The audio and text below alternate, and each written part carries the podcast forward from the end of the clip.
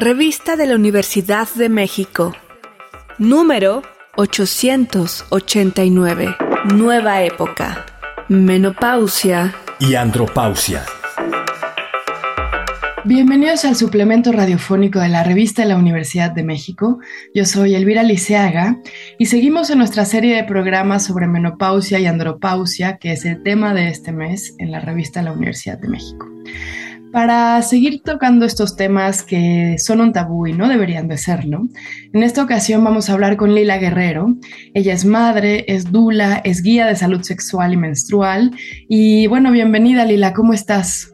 Hola Elvira, muchas gracias, estoy muy bien y muy contenta de estar aquí. Bueno, cuéntame un poquito de tu historia. ¿Cómo fue que te hiciste dula? ¿Cuándo decidiste que querías orientar a la gente en su vida sexual, acompañar a las mujeres en su vida menstrual, que son muchos años de nuestra vida y, necesitamos ayuda no solo cuando empezamos a menstruar para que nos expliquen qué chirriones nos está pasando, sino también cuando vamos a dejar de menstruar. Cuéntame un poquito de tu historia. Bueno, pues yo me dedicaba a las artes escénicas, me encantaba hacer artes escénicas, me iba muy bien haciendo artes escénicas, pero me embaracé, ¿no? Mi vida cambió radicalmente eh, y algo que sí es muy importante mencionar es que decidí parir en casa. Entonces, cuando elegí cambiar ese paradigma de mi vida, ¿no? Del parto ginecológico hospitalario a un parto en casa, con parteras, pues eso fue el gran cambio, ¿no? O sea, fue un cambio radical y contundente, hacia un salto cuántico. Em, y eso, conocer a mis parteras fue el primer gran paso para darme cuenta que la salud de las mujeres se podía abordar desde otros lugares. Eh, ese fue el primer momento, ¿no? O sea, todo el posparto estuve atendida ginecológicamente por mis parteras. Eh, y toda la crianza de mi hija, ¿no? Porque no solamente era yo, sino paría a otra mujer. Entonces, eh, haber parido a una mujer de la forma en la que la parí y haberla recibido con tanta dignidad a su vida, me cambió la vida a mí y eso fue como un, ok, eh, ¿qué está pasando en la Tierra, en el mundo? Que esto no es lo normal, que, que, esto que es tan hermoso de parir natural, parir con parteras, parir cuidada y humanizadamente, que mi hija sea recibida como una persona con derechos, aunque sea una persona en un formato chiquito, ¿no? Pero tiene todos los derechos porque esto no es lo normal, ¿no? Porque no es normal dar leche materna, porque no es normal todo esto.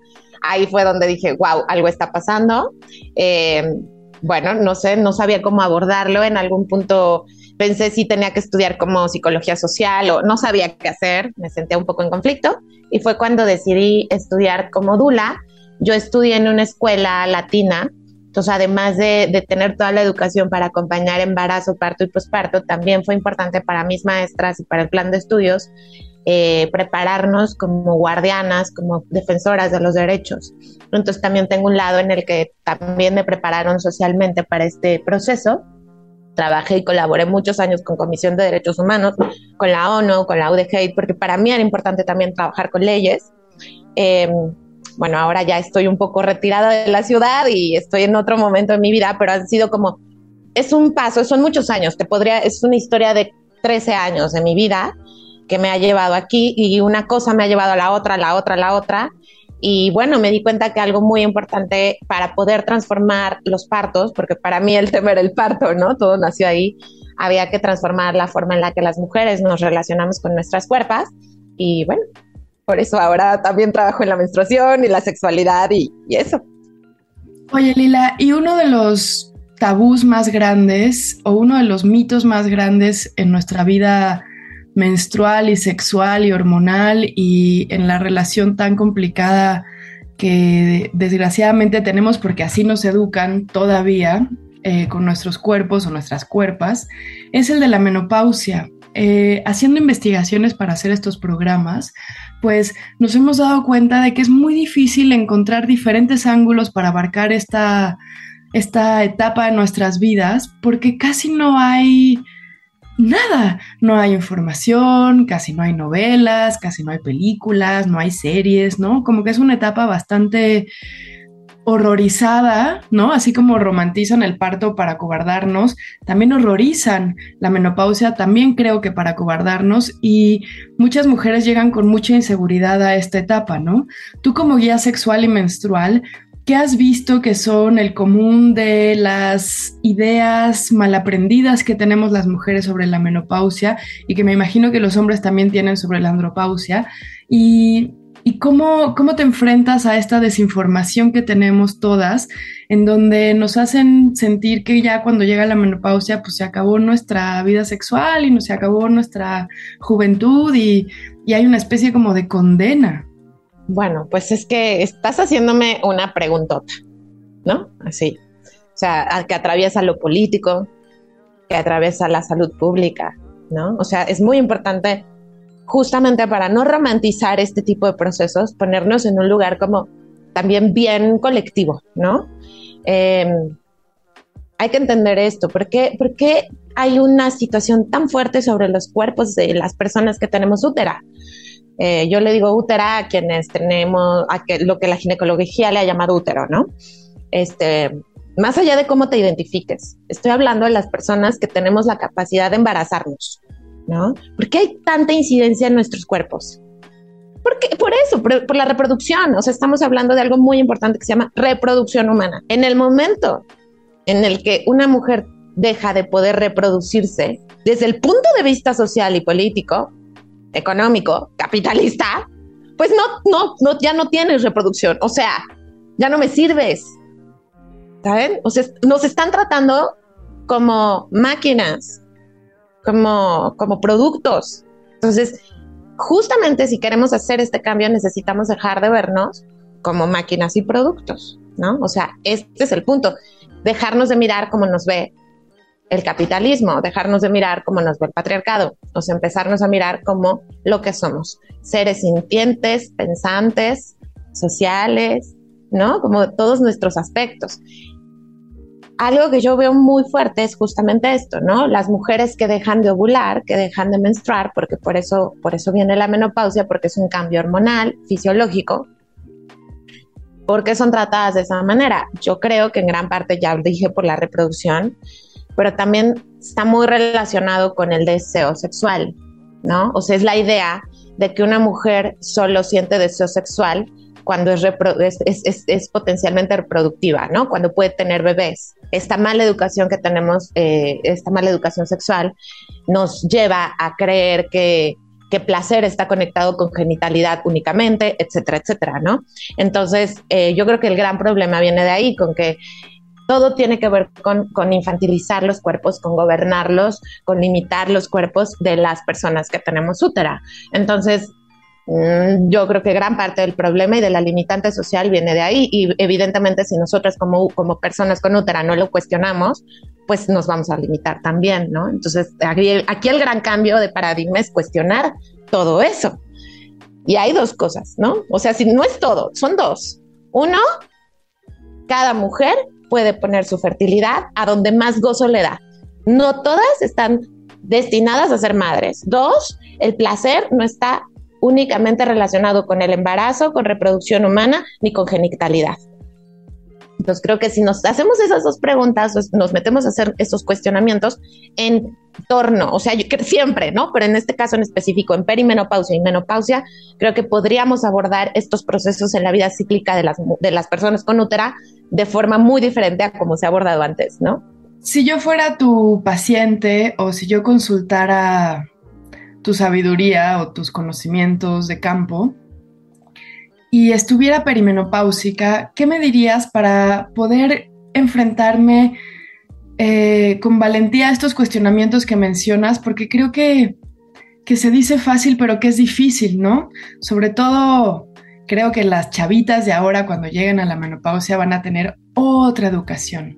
Pero nosotros que estamos como en los sándwiches de los feminismos, en donde hemos tenido que desaprender y seguimos como batallando contra un montón de ideas que están taladradas en nuestro programa mental, eh, ¿cómo podemos hacer esto de una manera, pues, me choca la palabra eficaz, pero que, pero que sí nos lleve a lugares de, de apertura?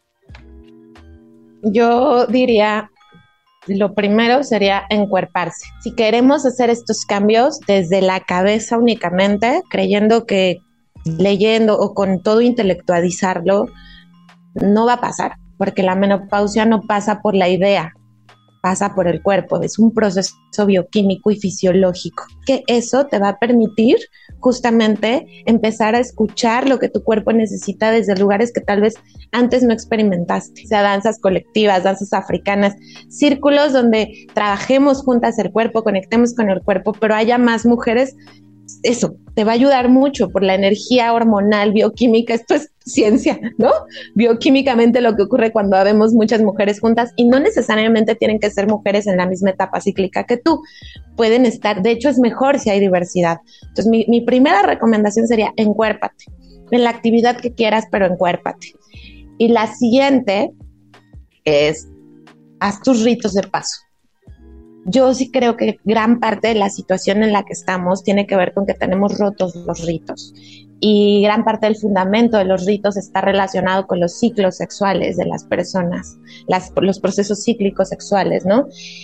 Eh, creo que si llegamos a una perimenopausia y a una menopausia en un estado como de, de tanta desconexión, de tanta fragilidad, de tanto dolor incluso, de tanto miedo, ¿no? Porque nos angustia es una transición, es un vacío eh, tiene mucho que ver con que estuvimos, no, no tuvimos nuestros procesos de rito previos, es decir, ¿qué onda con tu menstruación, no? Recibiste un rito, recibiste una, un, un, un, espacio donde tu cuerpo, porque eso es el rito, donde el cuerpo entiende, hace una especie de acto simbólico en donde el cuerpo, la psique, las emociones están entendiendo el cambio de ciclo que están viviendo. Entonces, si no tienes tus ritos previos, ¿cómo vas a trabajar uno que si los cuatro o tres anteriores no estuvieron encuerpados en tu cuerpo, sin sentidos? ¿No? Y no te estoy diciendo que tienes que ir al Amazonas a hacer un ritual. No, no. Te estoy diciendo que puedes hacer algo muy sencillo con tus amigas en donde les puedas decir, oigan, chicas, necesito hacer mis ritos de paso, ¿me ayudan? Tú eres mi madrina de la menstruación, tú eres mi madrina de, no sé qué otro rito tuviste, a lo mejor de la primera relación sexual, tú eres mi madrina, así pones a todas tus amigas y tú me vas a decir lo que tú sientes que, que, que, que, que me vendría bien escuchar para esa etapa de mi vida que, na, que, no, que no encuerpe, ¿no? Entonces, desde algo así de simple, el verano, vamos a empezar a, pasarlo más todo por el cuerpo. Y cosas que, que más que ir, decirte, ve con un especialista, esto que sí, bueno, harás la parte del especialista, pero la parte donde tú vuelvas a sentirte conectada con una tribu de mujeres. Eso es muy importante. Me encanta. Muchísimas gracias, Lila. Se nos acabó el tiempo, pero ¿a dónde pueden escribirte? ¿Dónde pueden seguirte? Eh, ¿Cómo podemos seguir preguntándote sobre estas formas de hacer Sí, de hacernos una con el cuerpo, ¿no? Bueno, me pueden seguir en mis redes sociales. Estoy como Lila G. Herrero, Lila Guerrero, sin la U en medio. Eh, mi página web es lilaguerrero.com. Ahí estoy compartiéndoles mucha información constantemente sobre la ciclicidad de personas que tenemos útera.